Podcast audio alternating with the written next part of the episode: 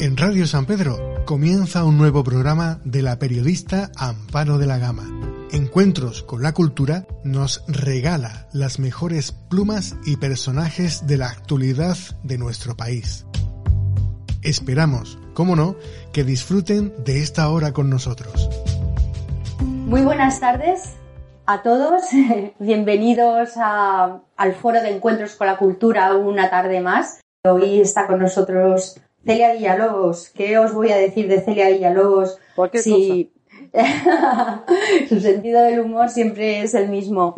Ya sabéis que Celia eh, dejó la política hace dos años, eh, tras haber ocupado durante 33 años puestos en primera línea de la política, como fue ministra de Sanidad, alcaldesa de, Málaga, eh, vicepresidenta de la mesa del Parlamento y lo ha vivido todo, lo ha vivido todo en el mundo de la política y, cómo no, tenemos aquí un libro que ha sacado que se llama La política apasionada, en el que plasma absolutamente todos eh, los dimes y diretes que se podría decir de, de la política. Y un verso libre, como es ella, pues no ha tenido tampoco pelos en, la lengua. El libro arranca fuerte. Habla de la, de la moción de censura, de las primarias del PP, cómo ella se retira una vez que entra Pablo Casado y también lo denomina un batacazo dentro del Partido Popular. Ahora es feliz, la veis todos los días en, en las tertulias que bueno, no es de ahora, porque ella fue de las primeras chicas Hermida. Yo me acuerdo de, la primera época de Antena 3 cuando estaba allí y Celia ya era una tertuliana de pro. Antes de estar en política ya estaba ella metida. Estaba en política. Ya, estabas en política. Es que echaste los dientes ahí ya. Hombre. ya estaba de chica Hermida y ahora de chica Risto, de chica Telemadrid, bueno, de, en todas las tertulias que se precien la tenemos informando, informando siempre. Y bueno, como ella dice, ahora le ha tocado vivir, vivir y disfrutar de muchas cosas que, que antes no ha podido hacerlo porque estaba ocupada en otros menesteres como, como era cuidarnos políticamente. Bienvenida Celia y gracias, por estar aquí. Muchísimas gracias. Em, cuéntanos, porque en estas 254 páginas que, que engrosan el libro, vemos a una Celia Villalobos, como decía antes, el mejor verso libre del PP. Bueno, yo en primer lugar eh, debo dar las gracias por, por, permitirme de nuevo estar aquí contigo. Eh, estuve no hace demasiado en Benavís. En Benavís. Era más próxima la, cuando escribí ese libro. Sí. Eh, y yo te lo agradezco muchísimo que me traigas de nuevo a mi propia tierra. Yo no soy de Marbella, pero soy de Málaga. He venido, han sido 32 años dedicados a la política y, por supuesto, a mis compañeras y compañeros de Marbella lo he apoyado todo lo que he podido. De hecho, yo estoy muy orgullosa de la alcaldesa de, de Marbella. Me parece una, una gran mujer y una gran política. La conozco hace muchísimos años, muchísimo, muchísimo. No éramos, ni ella había sido diputada ni había sido nada y yo tampoco lo era. Simplemente trabajábamos para ayudar a compañeros y demás. Y para mí es un buen recuerdo. Ten en cuenta que yo ya tengo 72 años, 70, 72. 72 años. ¿Y por qué escribí el libro? Pues mira, dicen que hay que escribir un libro, tener un hijo y plantar un árbol. Yo ya he hecho las tres cosas. Por lo tanto, ya no me puedo morir porque no estoy dispuesto a ello, no quiero dar la satisfacción a nadie y por lo tanto pretendo seguir viva todo lo que pueda y todo lo que me, sea posible, que la vida me, me lo permita. ¿Por qué lo escribí? Mira, a mí me lo ofrecieron varias editoriales pensando que yo iba a escribir un libro contra el Partido Popular. Porque eh, hay compañeros que lo han hecho, ¿eh? Pero yo soy militante del Partido Popular. Yo voto al Partido Popular. Me guste más o me guste menos quien está al frente. Eh, y llegó un momento en que la política, no ya mi partido, el conjunto de lo que constituye la política, se convirtió en algo que a mí no me gusta. Yo he vivido la política eh, como algo efectivamente apasionada, porque yo soy una mujer apasionada por las cosas que hago. Y había principios que se mantenían por encima de todo. La defensa de, de los valores que representa una sociedad democrática occidental, el pensar más en el bien común que en el bien propio, defender intereses generales. Y la política para mí en este momento ha ido degradándose de tal forma que ya eh, los políticos no hacen ruedas de prensa, no hacen comunicados, no convocan a sus comités ejecutivos, hacen tweets y se hablan por tweets. La señora Belarra, yo estoy esperando que haga una conferencia que los periodistas les puedan preguntar. No, ella hace tweets. El señor Pablo Iglesias hacía tweets y lo sigue haciendo porque sigue mandando. Nadie piense que el señor Iglesias ha desaparecido porque el señor Iglesias no ha desaparecido. No va a permitir que una tal Velarre le maneje su partido bajo ningún concepto, por favor. Y todos trabajan, Pablo y... a golpe de tuit. Todos, Que todos. fíjate el que nuestro, el lejos- otro, pero fíjate, hasta el propio presidente del gobierno. Lo hace. esa política de la inmediatez, de no medir las cosas pensando que cualquier acción u omisión que haga un político tiene consecuencias, o positivas o muy negativas, a mí eso no me gusta. Y no me veía, no me veía en un meeting, no me veía en una radio, no me veía en una televisión defendiendo ese tipo de política. Y me di cuenta de que me tenía que ir. Hubiera, me hubiera mantenido Aunque Pablo- estabas en el lado de los orallistas. yo no estaba y- en el lado de nadie. Fíjate, que si no estaba. Pero hay una frase que tú dices aquí en el libro que le dices a tu marido, ven a, a recogerme, invítame a comer que yo salgo ya de aquí. Y te preguntó Pedro, ¿por qué? Dice, porque lo vamos a perder y yo ya no tengo el cuerpo para estas cosas. Bueno, vamos a ver. eh, en el momento en el que Mariano Rajoy decide irse, yo le pedí que no se fuera. Le dije más, ojalá no tengas que volver, como hizo Manuel Fraga con Antonio Hernández Mancha, compañero del partido en Andalucía. Por lo tanto, la política hay que medirla en plazos muy largos. Y a mí estas cosas de la inmediatez, las cosas tienen que pasar en un segundo y ya pasamos a lo siguiente, ya. Ahora resulta que el gobierno, el, el- el portavoz del PSOE en el Congreso de los Diputados dice, el Partido Popular tiene que estar lejos del poder. Al Partido Popular hay que matarlo. Hoy y ayer decía la responsabilidad, el hecho de que el Partido Popular acuerde con el Partido Socialista la solución de los órganos constitucionales demuestra la madurez política, la capacidad de proyección que tiene el Partido Popular. ¿En qué quedamos? Bueno, hoy Celia, porque No, ha eh, salido... escucha, si no te importa, vamos a hablar después de eso. Vale, ¿Vale? Si La- tú quieres, vamos a hablar, que también tengo respuesta para eso. vale. Ya Porque- sabe, porque hemos estado Entonces, hablando sí, antes ya, de la noticia muchas cosas de la porque- audiencia. Porque yo sí tengo memoria.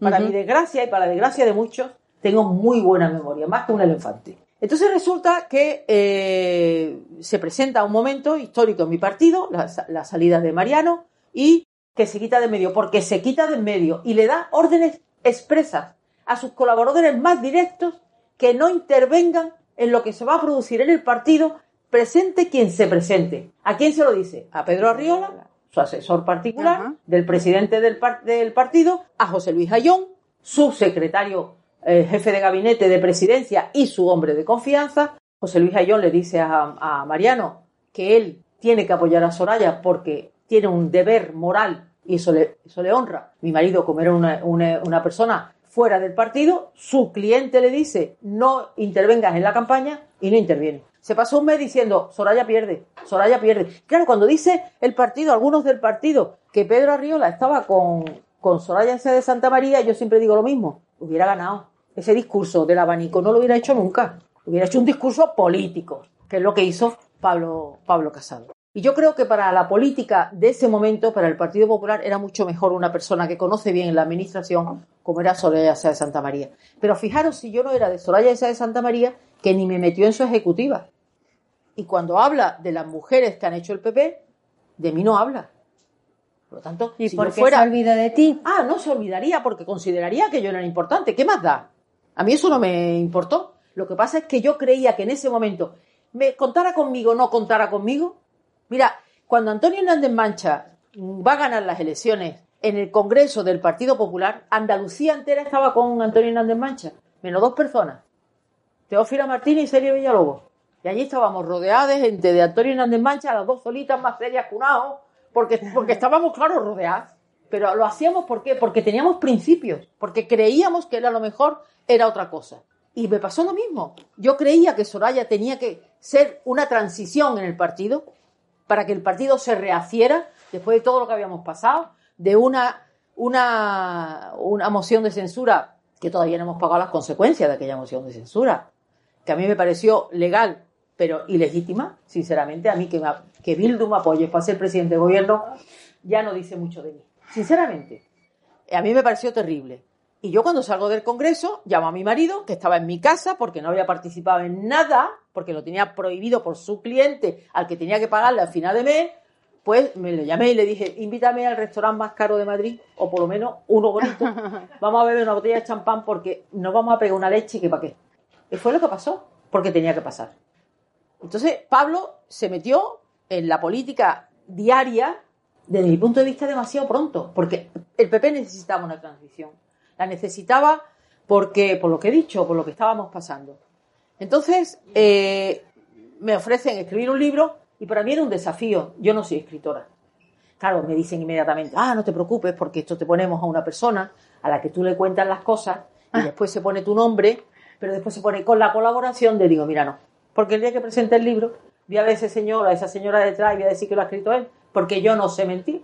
Y cada uno es como es y tiene las consecuencias de lo que es. Y se nota que lo ha escrito ella, que están todos sus chascarrillos, ¿eh? Yo que me lo he leído entero. Yo lo asumo y a partir de ahí lo escribí sobre mi historia, no sobre la historia del PP. Claro que hay cosas que no cuento, por supuesto, y no las contaré jamás. Yo, las cosas que perjudican realmente al Partido Popular no tengo por qué contarlas. Y las cosas que me han pasado con compañeros míos del partido en conversaciones privadas, lógicamente no lo voy a hacer. Yo no cuento ahí cómo me, José María Aznar me dice que dejo el gobierno. Me dice que lo deje, que le dé la cartera, pero la conversación no la cuento. Sí, pero dices que no reconoces al Aznar de ahora, que no... No, lo que ocurre es que José María Aznar ha sido, para mí ha sido un presidente del partido magnífico, un presidente de gobierno magnífico. ¿Y ahora? Eh, lo que ocurre es que eh, José María Aznar tuvo un final en el gobierno que no se merecía, bajo ningún concepto. Ni, se lo, ni nos lo merecíamos los españoles, que fue los atentados del 11 de marzo, ni se lo merecía él. Además voy a decir una cosa, porque claro, la historia se cuenta como se cuenta. La primera persona que sale a pedir perdón por los atentados del 11M fue el Lendakari del País Vasco, porque todo el mundo pensaba que era ETA. Él, el primero, no José María Aznar, el Lendakari. Por lo tanto, la historia después pasa muy deprisa. Pasa que José María Andar, eh, ahora yo lo veo más alejado de lo que yo lo he conocido, y punto. Y lo veo, pues bueno, eh, lo que está en lo que está. Y es lo que digo y lo que, y lo que sostengo. José María Andar era una persona, en la política ha sido una persona imprescindible, sinceramente. Sinceramente. Lo pienso. Bueno, de hecho, su, su hombre de confianza también, eh, Pedro Arriola, ha sido la famosa frase, ¿os acordáis de váyase señor González?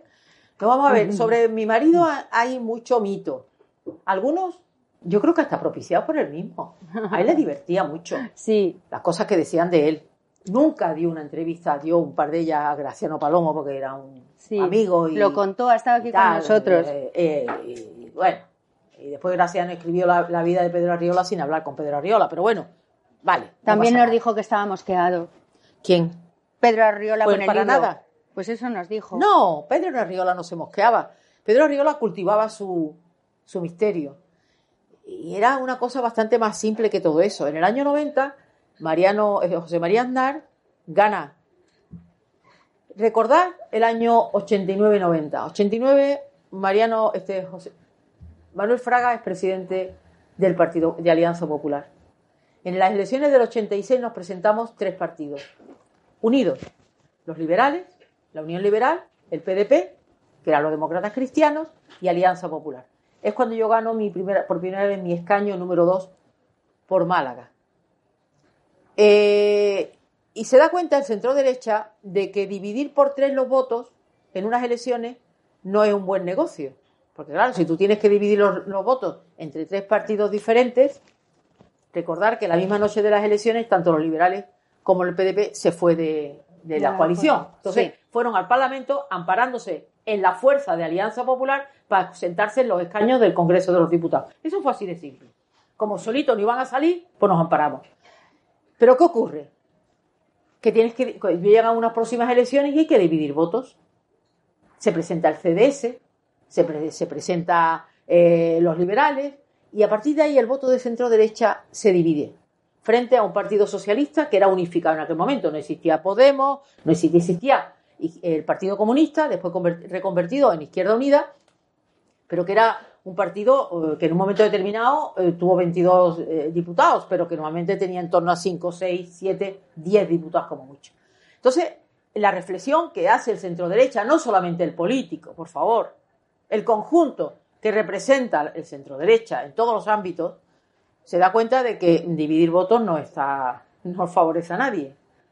y se propicia la unificación y la creación del Partido Popular, que es las siglas europeas del centro derecha. Partido Popular Europeo, que está representado en el Parlamento eh, Europeo con el máximo número de escaños que pueda tener el Parlamento en un grupo político. Y ahí nace el Partido Popular. Y ahí nace el liderazgo de, José María Andar, que entonces era presidente, como sabéis, de Castilla y León. Y, hay poderes que pretenden pues, asesorar al presidente del Partido Popular. Entonces no conocían a José María Aznar. Y José María Aznar le dice a mi marido, ¿tú cuánto necesitas para abrir una empresa? ¿Cuántos trabajadores tienes que tener? Porque Pedro Arriola gana mucho dinero. La gente se olvida que tenía una empresa, que pagaba los impuestos de la empresa, que tenía trabajadores, que ha llegado a tener hasta 15 y 20 trabajadores en la empresa, por lo tanto, el tema no es que se lo llevaba Pedro Arriola crudo. Pedro Arriola crudo no se ha llevado nada de nadie. Entonces le dice que quiero que trabajes para mí en exclusivo, quiero que eres una empresa y quiero que, que eh, trabajes para conseguir ganar unas elecciones y terminar de unificar este partido. Yo estos últimos meses me he pasado horas destruyendo muchos papeles en una trituradora. Y lo que estoy contando es la verdad. Y Pedro Arriola hizo el trabajo que le correspondía, que era analizar, analizar la realidad social de este país, a través de encuestas no solamente del CIS, sino de todas las...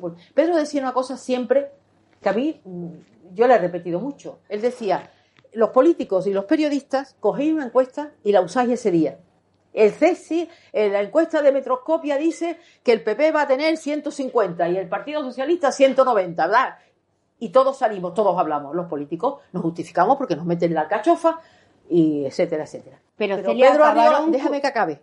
Pedro Arriola, perdóname, es que quiero acabar ese tema. Es que te iba a decir una cosa de Pedro Arriola. No, ahora después, tú me preguntas todo lo que quieras, que hoy estoy dispuesta a hablar de Pedro Arriola, todo lo que me pregunté.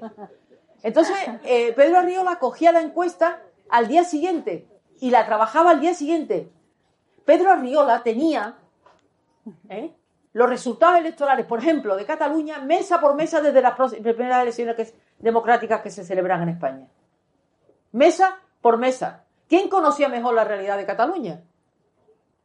Pedro Arriola. ¿Por qué?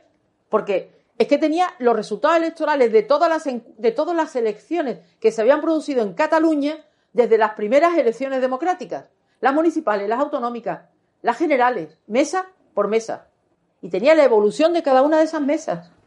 Y eso lo comparaba con las encuestas de la opinión de Cataluña, que es un, instituto eh, catalán eh, que se dedica a hacer encuestas en Cataluña, lo tenía todo.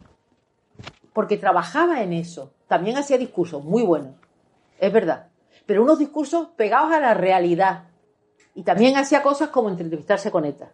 Y otras muchas, que no vienen al caso.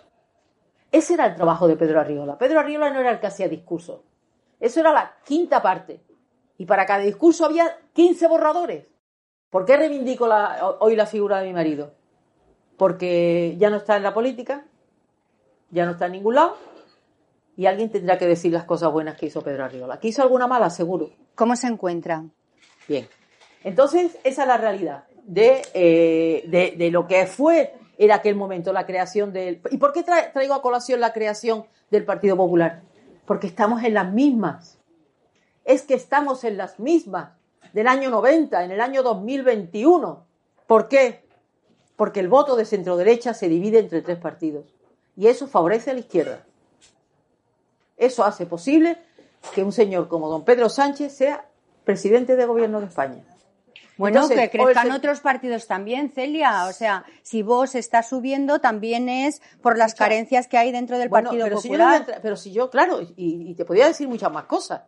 Te podría decir muchas más cosas. Pero yo estoy hablando de una cosa previa. Yo lo que estoy diciendo, existiendo hoy, yo no voy a entrar en por qué nace Vox o por qué nace Ciudadanos. Este no es el momento. Si quieres, un día vengo y te lo explico también. ¿Qué pasa? Tengo los datos. No. Yo lo que quiero decir es que en este momento real, año 21, hay tres partidos. Esa es la realidad. No el por qué están allí, están. Y tienen representación en los ayuntamientos, en las comunidades autónomas y en el Parlamento Nacional, Congreso y Senado. Esa es la realidad. Y yo parto siempre de la realidad. Entonces, lo que digo es que estamos en este momento igual que estábamos. Es decir, tres partidos de centro derecha disputando el mismo voto. Y eso significa que a la hora de repartir los escaños hay que dividirlos por tres. Mientras hoy la izquierda tiene a Podemos, y al PSOE, pero durante mucho tiempo fue solamente el PSOE. Bueno, entonces, ¿qué quiero decir con esto? Quiero llamar la atención a los simpatizantes, votantes, eh, periodistas, eh, personas que se sienten vinculadas a un modelo de sociedad de centro derecha, que tenemos que buscar una fórmula de unificar. Es lo que digo. ¿Cómo? Eso no es mi problema, que yo ya estoy fuera de la política. Yo ya no estoy dentro de la política. Yo no soy diputada. Yo no soy senadora. Yo solamente soy militante del Partido Igual otra refundación. Vamos a otra refundación del Partido Popular. Eso es que el, nombre, vamos a ver, el nombre es mucho más que el propio Partido Popular. Entonces, los que tienen que decidir eso no soy yo, son otros. Tú pregúntaselo el día que invites a Pablo Casado, al señor Abascal o a la señora Arrimadas. Yo no estoy ahí. Yo estoy en una reflexión de una ciudadana con 32 años en la política, con 72 años de su vida y que quiere que vuelva a gobernar el Partido Popular. Punto. Entonces, ¿qué quiero decir con esto? Que tenemos que buscar fórmulas de unificar ese voto para que en unas elecciones nos presentemos con unas solas siglas con una sola sigla, ¿vale? Eso es lo que yo creo que tenemos que buscar entre todos. Y yo no pierdo ningún momento de mi vida y ocasión de decirlo. Con Resto Mejide, aquí y en el ascensor de mi casa si me encuentro con una vecina. Vamos a ver. Es que es algo que nos tenemos que implicar todos. ¿Cómo? Que los políticos que hoy están tendrán que tomar sus propias decisiones. Y no solamente los políticos, los periodistas y el mundo completo de pensamiento de centro derecha que es amplio en este país. Hombre, no es un este no es un país de, derechas ni de centro derecha siquiera. Hay una encuesta, hay una pregunta que hace siempre el, Centro de Investigaciones Sociológicas, el CIS, que es eh, del cero extrema izquierda, el 10 extrema derecha, ¿usted dónde se situaría? La gente se sitúa en el 4,8, en el 5, en el 4,9, en el 5,1, el centro. Del 0 al 10. ¿Y dónde sitúa usted a los partidos? A nosotros nos sitúa en el 7, en el 8. A pesar de lo cual, hemos tenido mayorías absolutas, absolutísimas. Entonces, esa es la realidad de este país. Entonces, tendremos que eh, ser inteligentes, ser eh, todos, para, y en, concreto los que hoy están al frente de la política, claro, y de la frente de la economía, al frente del periodismo, al frente de la, de la cultura, de la sociedad civil, de, todos. ¿eh? ¿Me toca a mí? No. Yo hago simplemente la reflexión. Has dicho, ahora hablaremos de ese tema y como viene a colación, eh, para que favorezca eh, esta teoría que tú estás argumentando, pues mm, debemos esperar que no haya sentencias como la que ha habido en la Audiencia Nacional eh, que se ha hecho pública hoy, en la que se condena también al Partido Popular y a Luis Bárcenas de financiación ilegal con dinero negro de la sede de Génova. Vamos a ver, eh, de entrada, de entrada debo decir lo, siguiente: las obras esas del partido se hicieron en el 2005. Yo lo que siento es que una sentencia de la Audiencia Nacional tarde más de 10 años. Sí, ahí tienes toda la razón. Y eso implica cuestiones que no vienen al caso. Es decir, en lo que decía yo antes del portavoz del PSOE en el Congreso de los Diputados, ¿qué responsabilidad tenía hace del año 2007, 2008, 2009 Pablo Casado? Y mira que yo no, yo no lo elegí presidente, pero es que es la realidad.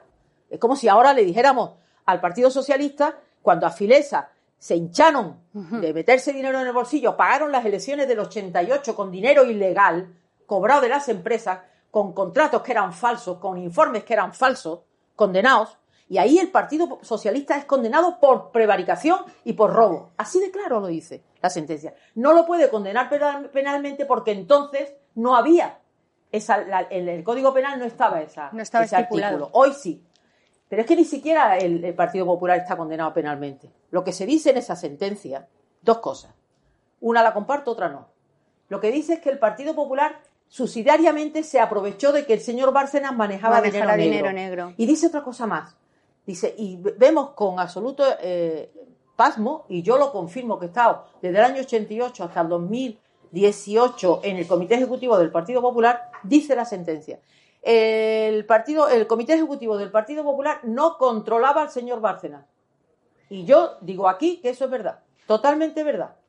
El señor Bárcenas era el responsable del, área económica del partido. Y nadie. Hombre, pero no iba a ir por libre, Celia. mm, pues pregúntate de dónde ha sacado los 150 millones que tienen en, en- en- en- en Suiza. Porque claro, aquí, mm, a ver, a ver, a ver, el dinero no se hace con una maquinita. Que ya Entonces, también bueno, vamos a ver. Rajoy le decía, No. Luis, tranquilo, Luis, tranquilo. Vamos a ver, porque cuando una persona de tu equipo te dice eso, que eso no quiere decir que sepan lo que está pasando, no. Mira, no le empecemos a liar. Los periodistas son muy aficionados a sacarle la punta al lápiz, pero yo estoy ya sacando punta al lápiz y tengo un, un sacapunta de este tamaño. De modo que tonterías las gusta. Vamos a ver. El señor, no, es que es cierto, es decir, el señor Bárcera, el- el- este partido hubo un momento al principio, cuando era Alianza Popular, que Manuel Fraga, al que yo debo decir que, admira, que he admirado mucho, era mucho más liberal que todos los que le rodeaban. Yo, eh, yo lo cuento en el libro como Sí, yo sí. soy diputada. A mí me llama a su despacho. Porque yo tenía diferencias de criterios, por ejemplo, con Isabel Tocino. Mm. Diferencias de criterios. Ella era muy importante, yo no le era tanto. Pero yo mis principios son mis principios y punto pelota. Entonces, pues, Pues, pues, me llama un día Fraga y me dice, me- la secretaria, María Antonia, que me quería muchísimo, Celia, sube que el presidente quiere verte. Y dije, uh, me va a echar aquí. Yo estaba voluntaria allí. Uh, te me, desa- te me desafío. Subo para arriba, me sienta en un sofá, se me sienta ahí, yo sigo ahí sentada. No había COVID, pero estábamos a un metro y medio. Y, y me dice, querida amiga, tú sabes que la importancia que yo le quiero dar a la mujer, había lanzado la Asociación de Mujeres Democráticas, había puesto a Isabel Tocino en ese tema y tal cual. Y yo, sabes que quiero que haya presencia de mujeres en el partido, me parece fundamental que haya mujeres. Y yo pensaba, y ahora me va a echar. Me va a decir, tú para la puta calle.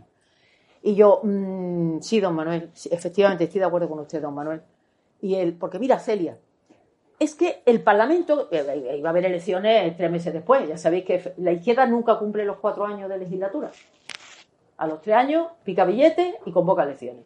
Lo ha hecho Felipe, lo ha hecho Zapatero y lo va a hacer este. Entonces, ya lo veréis. Entonces eh, me dice, porque tal, porque las mujeres, la presencia de las mujeres, porque venga, tal. Y yo, sí, sí, presidente, sí. Y te voy a decir una cosa, Celia. Imaginaron la grandeza de don Manuel Fraga. Me dice, yo no comparto contigo el 80% de las cosas que defiendes, pero te quiero en el Congreso de los Diputados. Te quiero sentada de diputada. Quiero que empieces a remover en el Congreso de los Diputados. Yo me quedé así. Y dice, no dices nada, como era eh, impulsivo como yo, esa es la verdad. A mí me decían en el partido, dice, ha llegado una nueva fraga. Pues sí. Sin hacer queimadas. Tú hacías aquí el vinito. No, yo soy gallega. Digo, yo no soy gallega. Por yo eso te digo que aquí andaluza. era el Yo los vinito- boquerones fritos. El, el- el vinito dulce de Málaga. No, yo y boquerones fritos. Entonces, claro, eh, para mí fue una sorpresa. Y le dije, deme 24 horas para pensarlo. Ese era Manuel Fraga ¿no? Una persona, yo creo que se vestía por los pies, tenía mucho carácter, Mm. tenía leyendas. Os puedo contar una cosa, cuando era presidente de, de Galicia, un amigo mío, un gran empresario, pues lo citó Manuel Fraga. Y dijo, me va a contar todas las batallitas del mundo mundial, lo que yo estoy haciendo aquí hoy. Una batallita del mundo mundial. Llega allí, se sienta, y dice, siéntase mi querido amigo. Mire, la situación en Galicia respecto a lo que usted representa, ta, ta, ta, ta, ta. Las provincias no sé no sé cuánto, las pedanías no sé no sé cuánto, las parroquias tienen esta necesidad, no sé qué. Tiene usted un año para resolverlo, si no, desaparece usted de Galicia. ¿Así? Así. Y claro, el otro se quedó y dice, ay, ¿y yo qué, qué me va a costar una batallita del año 50, del año 60, del año 80? ¿Qué diablo?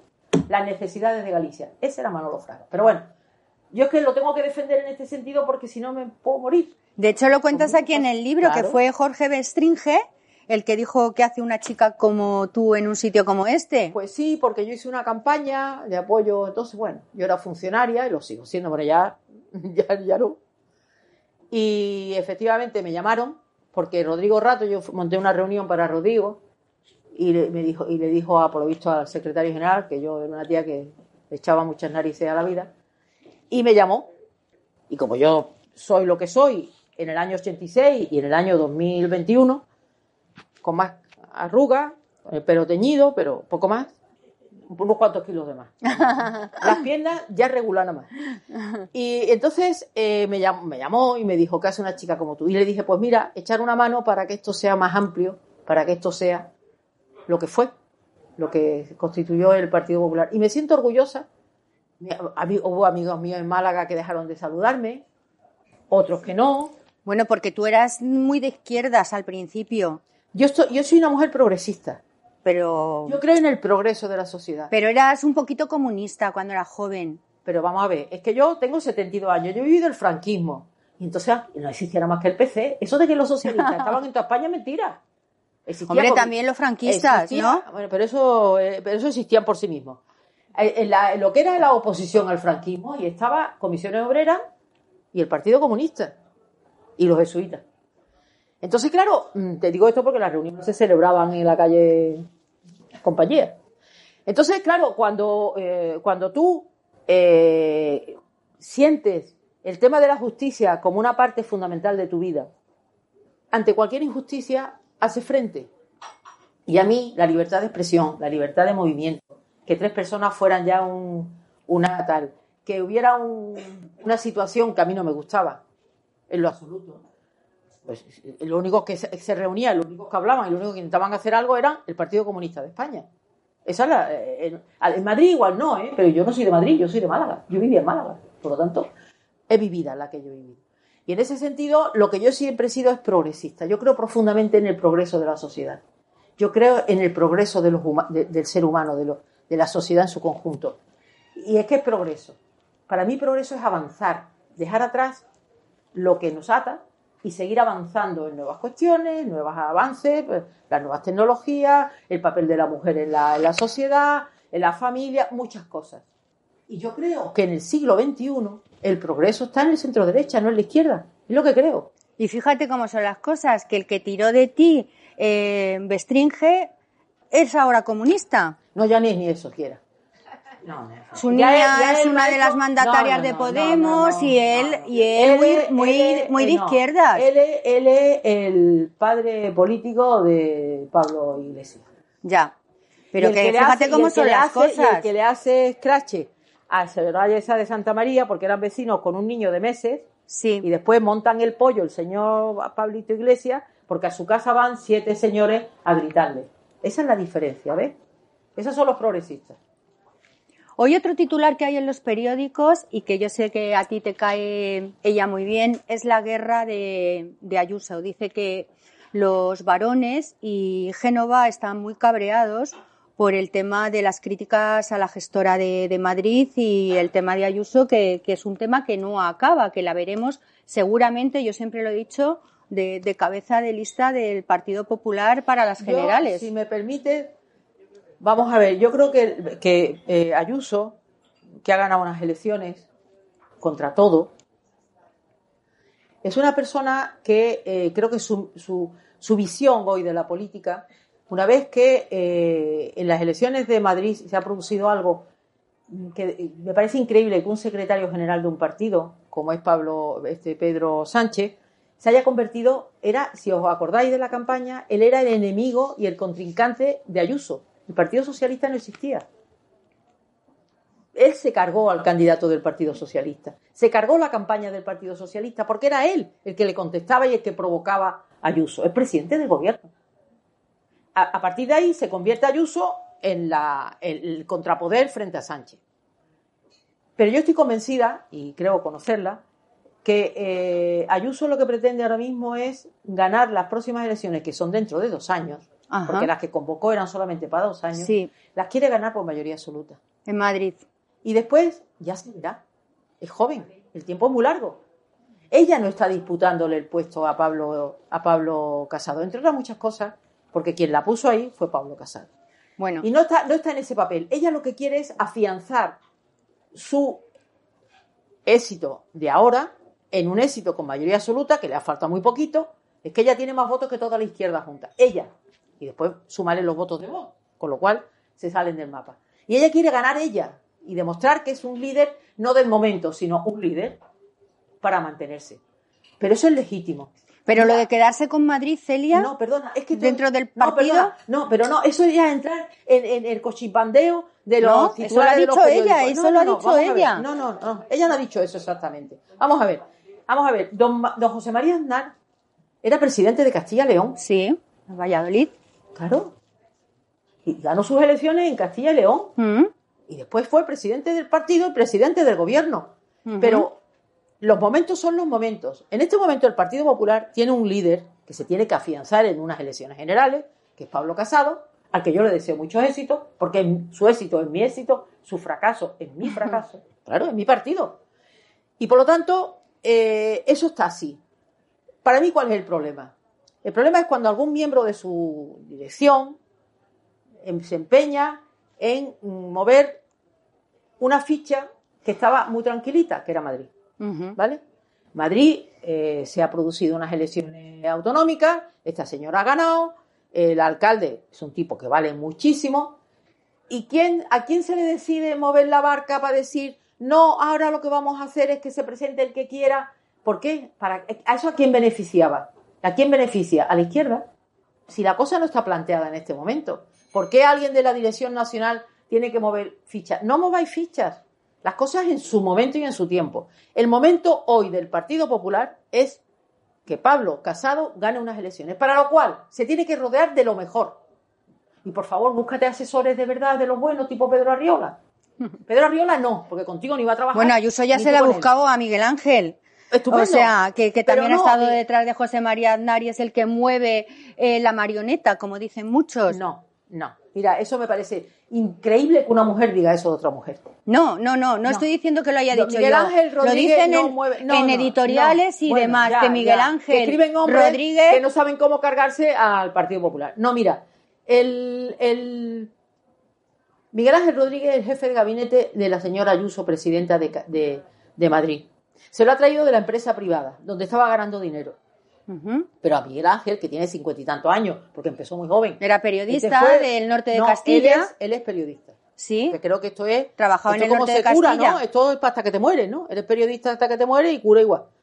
Entonces, el problema es que él fue con 23 años. me has dejado muerta con eso de que hasta el final. Claro. ¿En serio? Los economistas son economistas. que esto es así. Esto es así. Porque si te haces pastelera, dejas la profesión y tal, pues serás No, pastelera. pero- Claro. Claro, lo que eres, lo que eres lo sigues siendo toda tu vida. Vale, Miguel Ángel Rodríguez, periodista. Miguel Ángel Rodríguez, con 23 años, fue el jefe de, de prensa y de portavoz De José María de José Aznar. María Aznar en, Ca- en Castilla, En Castilla y León. León, sí. Con 23 años. Tiene ahora mismo 57. Le quedan Mm. muchos años por delante. Le han ofrecido esto una persona como Ayuso, que le había conocido, pues de vez en cuando se veía, pues en cosas de estas reuniones de este tipo que se montan en Madrid, etcétera, etcétera. Y lo llamó. La llamó. Entonces a él, a él le hizo gracia. Y está haciendo un buen trabajo como jefe de gabinete. Eh, ella es tan tonta y tan lista como un hombre. Es como el Iván Redondo de, de Sánchez en su No día. me compare a Iván Redondo con nadie, por favor. te lo- y nadie que tenga que ver con el PP, ¿vale?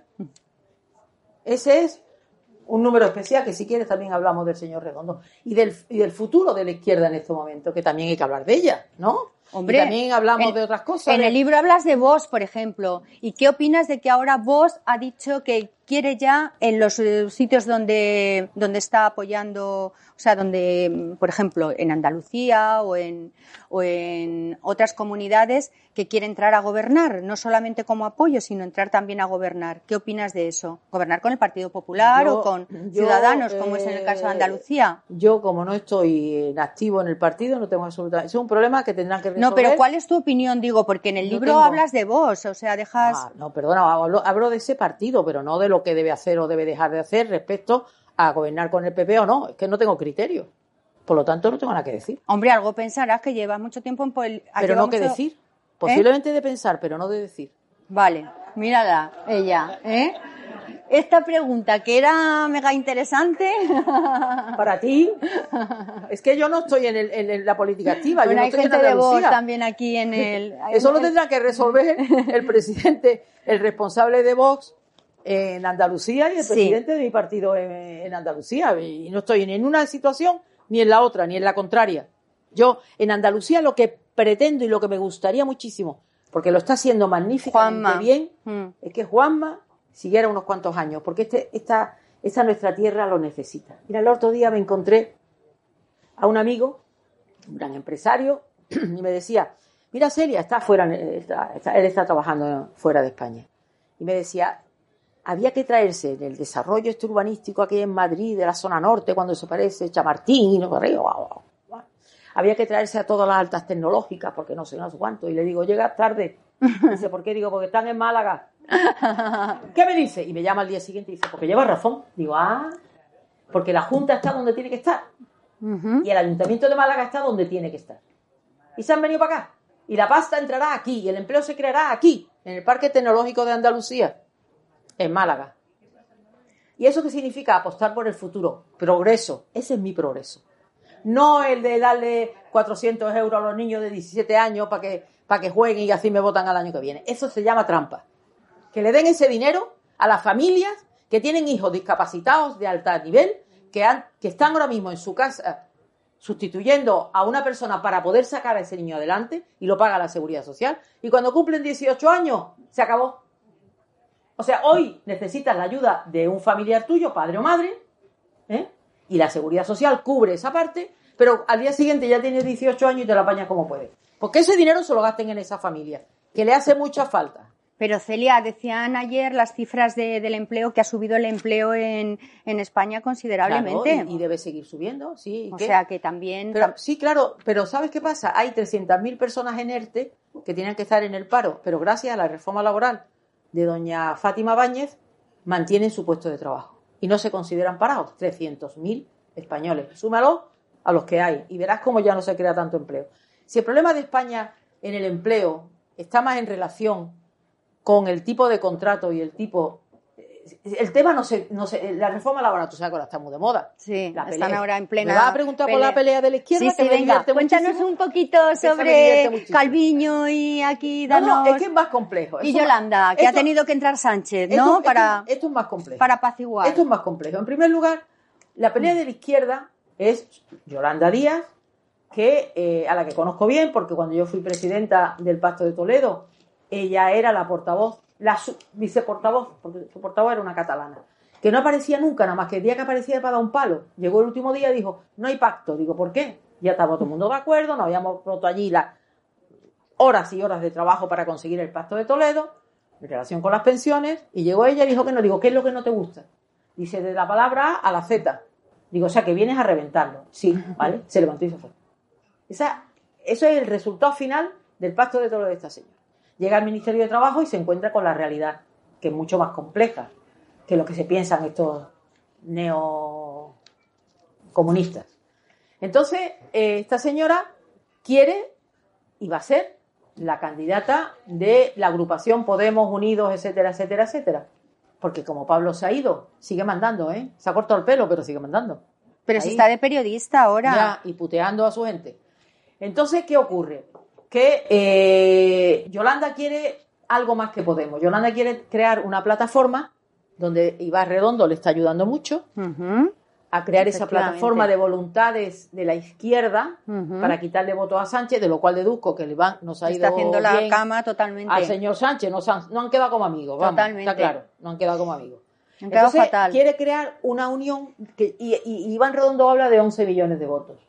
Eso significa que se lleva todos los votos del PSOE, todos los votos de Podemos, todos los votos de, Pod de Izquierda Unida, o sea, se convierte en, el, en, la figura de la izquierda es Yolanda Díaz. Que yo, me, yo, o sea, hay una persona a la que le tengo cariño, porque la he visto evolucionar en todos los sentidos. En todos los sentidos. La veis ahora y no tiene. Coger una foto de Yolanda Díaz en el año. No tiene nada que ver. 18 y hoy. Su puesta en escena es otra, no totalmente. Tiene nada que ver. Ella pretende esa unidad.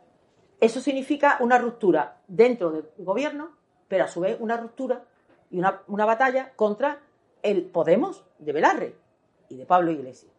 Ahí hay unas tensiones que ojalá tensionen tanto, tanto, tanto que pierdan las elecciones. Entonces, el, el totum es la reforma laboral. Una reforma laboral que lo que hace es cambiar algunos artículos del Estatuto de los Trabajadores del año 81, porque ha habido muchas reformas en el Estatuto. Yo he dedicado muchas horas a este tema. Eh, yo creo que hay dos cosas en que el Partido Popular y el Partido Socialista se ponen que tener de acuerdo, y es la educación y el mercado laboral. Porque un empresario o una economía no puede estar cambiando cada momento el tipo de contrato. ¿Qué necesita la, el empleo español? Necesita empleos estables, estables. Los contratos temporales los inventó Almunia en el año 84. Desapareció la causalidad del contrato temporal Tenía que buscar una causa, ya no hace falta causa, se hacen contratos por día, por meses, por, por lo que sea. necesita estabilidad en el empleo, formación en la empresa y con los parados, que en este país hablamos mucho de ello, pero no se lo han tomado en serio. El modelo alemán es el mejor. La productividad, la flexibilidad interna en la empresa. Hay una frase europea que es la flexiseguridad. ¿Qué es esto? Sí. Usted, hay una empresa que seguro que todos compráis, porque yo compro allí. Por cierto, la comida que tienen está buenísima, Mercadona. Sí, Mercadona, sus contratos son indefinidos, pero con una movilidad interna y una formación impresionante. Ese es el modelo.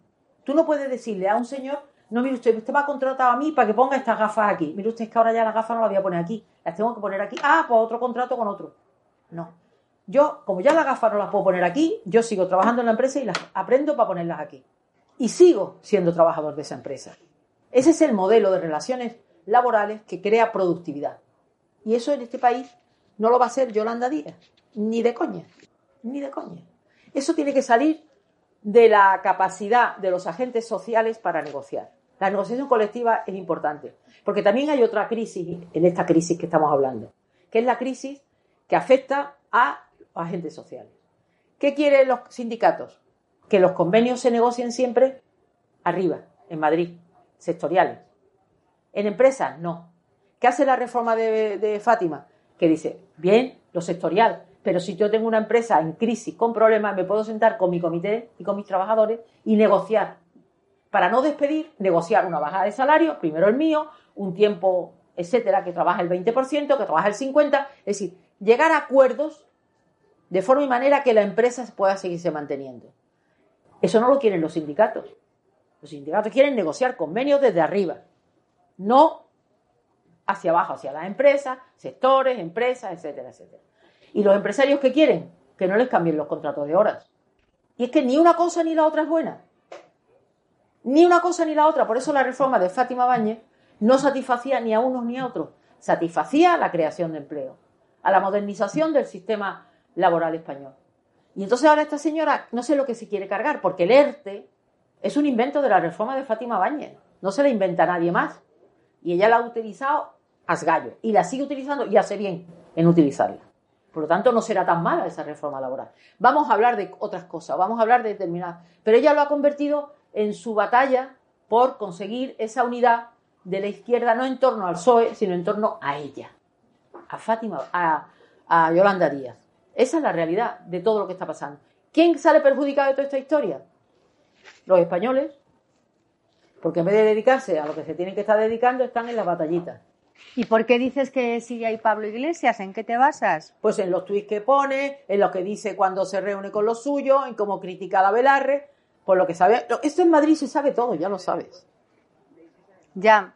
El otro día tú también entrabas criticando porque a ti te pusieron multa en tu partido por saltarte dos veces la disciplina de, voto, ¿no? Con, la ley del aborto y con el matrimonio homosexual. Y el otro día le dabas a Ayuso en uno de los programas un poquito porque dices que se equivocó, ¿no? A la hora. Vamos a ver. En primer lugar, yo, una, un principio para mí básico, en los temas que afectan a la moral privada, para algunos religiosa, para otros no. Creo que en el Parlamento deben dar libertad de voto lo defiendo. Lo único que lo hacían era Convergencia y Unión. Cuando existió, había una parte que eran, de, social, eran cristiano-demócratas y votaban que no a esto, y otros que eran los liberales y votaban lo contrario. Y seguían juntos. claro, convivían. Porque yo creo que la libertad de voto en estos temas es bueno porque no debes forzar a la gente a votar contra sus propios principios. Y yo eso no lo he hecho ni lo voy a hacer. Y por eso pagaban, bueno, las multas me las pagaba mi chico, porque eran altas. Pero bueno, a él no le importaba. Mil euros, ¿no? Ah, igual. Entonces, ese tema va así. ¿Qué es lo que pasó con Ayuso? Ayuso dijo algo que eh, puede ser malinterpretado. Y yo me pregunto, de verdad, me lo he preguntado muchas veces, ¿cuántos políticos masculinos han dicho tonterías? Se critica ese día y desaparece del mapa. Mm. Pero como seas una tía, va a durar. Os voy a contar una anécdota. Primera investidura de José María Aznar, yo alcaldesa de Málaga hincha de boquerones. Gordita, claro. De los nervios, porque hacía comer boquerones. El, traje me estaba como. Este me está un poquito ancho, pero el otro me estaba más bien justito. Periodista importante del periódico El País, eh, contando la, situación de cómo estábamos los. Pues fulanito de copas, no sé cuánto. Hay que ver Celia Villalobos. como engordado, Uh. eh, con ese traje que se ha puesto. Me puse el único que me cabía. Pero en Crónica Social lo decía, ¿no? No, no, lo decía en la- analizando la- las primeras eh, mo- investiduras de José María, había partes políticas y partes de otra naturaleza. Y entonces yo la llamé y le dije, con lo progresista que dices tú que eres, con lo feminista que eres, ¿por qué no te metes con los tíos que van todos con un traje azul, una, una camisa azulita y una corbata de rayas? Y algunos con unas tripas cerveceras bastante gordas. Porque te tienes que meter con mi Micheline que lo he conseguido a base de comer boquerones. Propaganda de Málaga, además, ¿no? yo El siempre. boquerón lo lleva aquí. Mi tierra con razón y sin ella. Entonces, claro, eh, eh, eh, eso pasa igual cuando, cuando te equivocas en una frase. Entonces lo repites, lo repites, lo repites. Un hombre lo dice, pues bueno, cosas que pasan. Decía Pilar Miró que la igualdad sería real el día que una mujer no muy inteligente ocupara un puesto que ocupa un tío no inteligente. Porque aquí a las mujeres, cuando te equivocas, son las mujeres que son tontas. Y cuando un tío se equivoca, hay que ver este tío como ha metido la pata. No, mira, ni una cosa ni la otra. Este tío se ha equivocado y esta mujer se ha equivocado. Y ella utilizó mal una frase. Ella dijo, yo entiendo el aborto, pero como algo seguro. Eh, segundo, ¿en qué se equivoca? En una frase eh, desafortunada y maldicha. Pero eso no quiere decir nada. Yo no la critico a ella. Yo lo que ocurre es que te presionan. Digo, sí, se ha equivocado en esa frase, claro. No pasa nada. ¿Crees que hay machismo en la política? Uf, te lo digo, te lo cuento. Dímelo. En todos. Mira, antes hablábamos de los sindicatos. ¿Sabéis que hay una brecha salarial de un 30% de hombres y mujeres por el mismo trabajo? ¿Dónde están los sindicatos reivindicando la negociación colectiva? ¿Dónde están? ¿Dónde están las secretarias generales de los sindicatos? ¿Dónde están las presidentas de los grandes grupos económicos, salvo el Santander? Bueno, en el último comité herencia, federal de botín, claro. Si Celia, ese botín, no, tampoco lo es. ahora en el último comité federal del PSOE, el que han hecho en Valencia, el 60% de los cargos son mujeres. Me alegro muchísimo. A ver O si sea, te que quiero algo. decir que creo que vamos a lo mejor Sí, pero cambiando, ¿sabe ¿no? otra cosa? Sí, Que vamos... Eh, efectivamente, pero en el año 95 las únicas mujeres alcaldesas éramos todas del Partido Popular, pero eso ya nadie se acuerda. De que hay un 60% en el comité ejecutivo de este chico, sí. Que nosotros No, hombre. éramos mujeres, Claro. mujeres, candidatas un montón. Que Teófila, llegáramos Te- a ser alcaldesas. pues, Rita, tú, Rita, Teófila, eh, la Rudy, Teófila, eh, Soledad Becerril, y después en Murcia, Zaragoza, Rudy, en Zara- sí. eh, y después en pueblos medianos, no capitales de provincia, había un montón de mujeres alcaldesas. Que cuando reunía a José María Andar, los alcaldes, guion alcaldesa y alcaldeses, como diría mi amiga Yolanda Díez, los alcaldeses, eh, eh, eh, éramos muchísimas mujeres, pero muchísimas, en pueblos grandes, medianos. ¿Por qué apostó? Pero ¿qué pasa? Que no hizo la escenificación de lo que hace Sánchez. A mí me parece muy bien que haya más mujeres en un comité ejecutivo, pero que tengan poder. Que tengan Sí, poder, por claro, favor. que no estén evidentemente como monigotes, pero es que... Que tengan poder real. A mí, por ejemplo, la señora Calviño, como comprenderéis, ni la he votado ni la votaré jamás. Pero es una mujer que le tengo respeto, no comparto muchas de sus ideas. En Europa hizo un buen trabajo y manda. Y tenía, y, y espero que siga mandando, porque como dije a la Yolanda, ni ella va a ser ministra.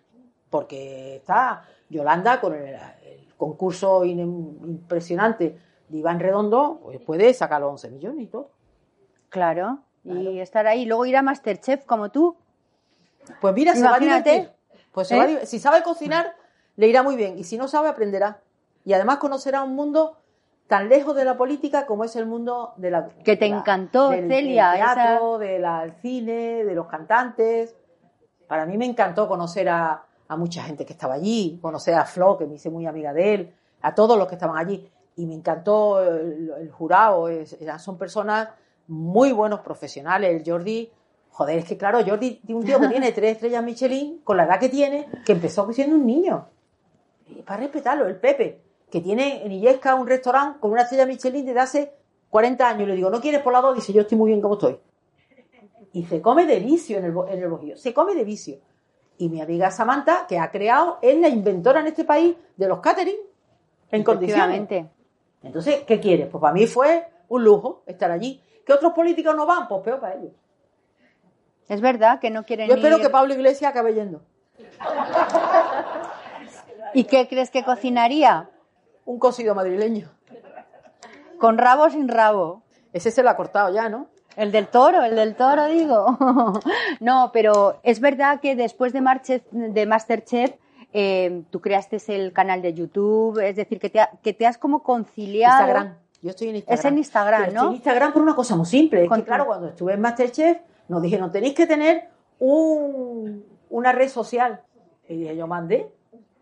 Y claro, mm, pregunté y me dijeron, el más razonable, el más serio es Instagram. Digo, allá que me fui. Que tú no lo conocías cuando el Candy Crush y todo eso, no, lo conocías todavía. Si es que eso del Candy Crush es una leyenda, yo no Pero por- Candy cuéntanos eso de- de- del Candy Crush. ¿Quién sacó que era el Candy Crush Pues en el un Congreso? Un, peri- ah, un periodista, me supongo. ¿Qué más ¿Pero porque hicieron la foto y se veía el Candy Crush? ¿O Pero si lo sabes, no te hagas la tonta que una mujer Que no puede no. hacerse la tonta. A ver, Celia, que yo no, no, te lo puedes sé, hacer la que tonta. yo no estaba en el no Congreso. te puedes hacer la tonta. Tienes que decir, yo vi en la prensa como un periodista. Por favor. Pues te juro Por por, favor, Dios que yo no favor, he visto esa fotografía, te lo estoy diciendo. Que te hicieron una foto tú no desde lo has arriba. visto, tú lo has visto no, todo. no he visto que era el Candy Tú eres como. Dios has visto lo pasado, lo presente y lo futuro y hasta más oculto pensamiento. Tú me valoras demasiado. no, fuera de coña. Que mm, mm, ¿Era el Candy Crush o no era el Candy Crush? Vamos a lo serio. Es una ¿Eh? anécdota y punto. Vamos a lo serio. Si hubiera sido, por cierto, no os podéis imaginar la cantidad de hombres que juegan en el Congreso, en el Senado, en los despachos y en todos lados. Pero son hombres, son hombres. Y a lo mejor hasta ven porno o algo. Eso ya no lo sé ni me importa. Imagínate. Espero que no, pero eso ya llega. Sí, sí, es que no sé, alguien estuvo aquí también en una de las tertulias y decían que los diputados veían porno allí también en, En el Congreso no. O sea que... En el Pleno ya te digo que no porque se la juegan. En su despacho, ah, en su hotel, ah, no lo sé.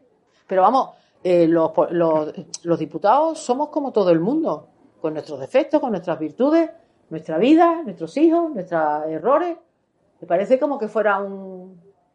Ya, unos- hombre, no, pero como, entes- como el pueblo os ha votado y estáis allí de representantes y esas cosas, pues a lo mejor muchas veces como que se espera, se espera más, ¿no? Se exige más. Mira, yo he estado 32 años en el Congreso y en ese tema no admito mis bromas por lo siguiente. Eh, lo que pasa es que, es que el Congreso no se conoce bien. El- eh, eh, la, la imagen que se tiene del Congreso es los plenos. El Parlamento inglés no tiene suficientes sillas para que se sienten todos los diputados. Si os dais cuenta, cuando es la eligen a, a la reina, pues ya, ya sabes que lo- allí la- el sistema es otro. Allí cuando ganas unas elecciones, esa misma noche duermes en el 10 de Darwin Street. Sí.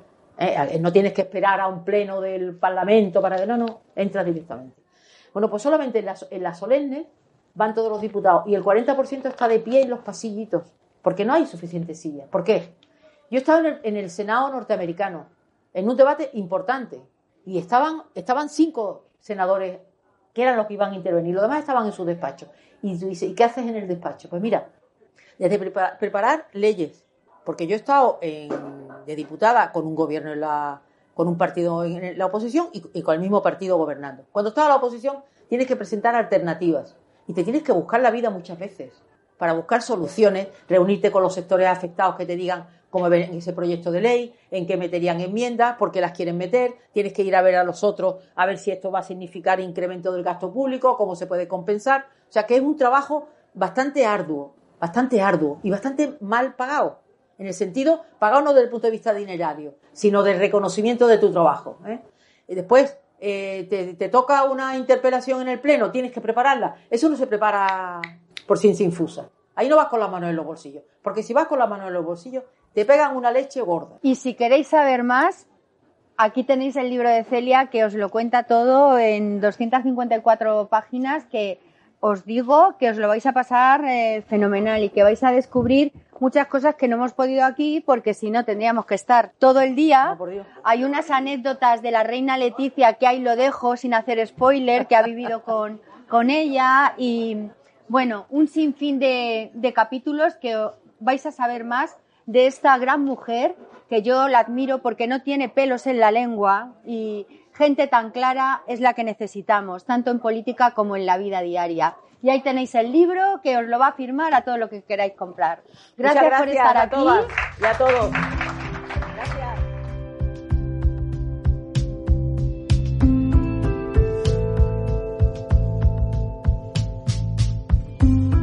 Termina aquí Encuentros con la Cultura. Ya saben que podrán escuchar o descargar el programa íntegro cuando quieran en el apartado podcast de nuestra web radiosanpedro.es.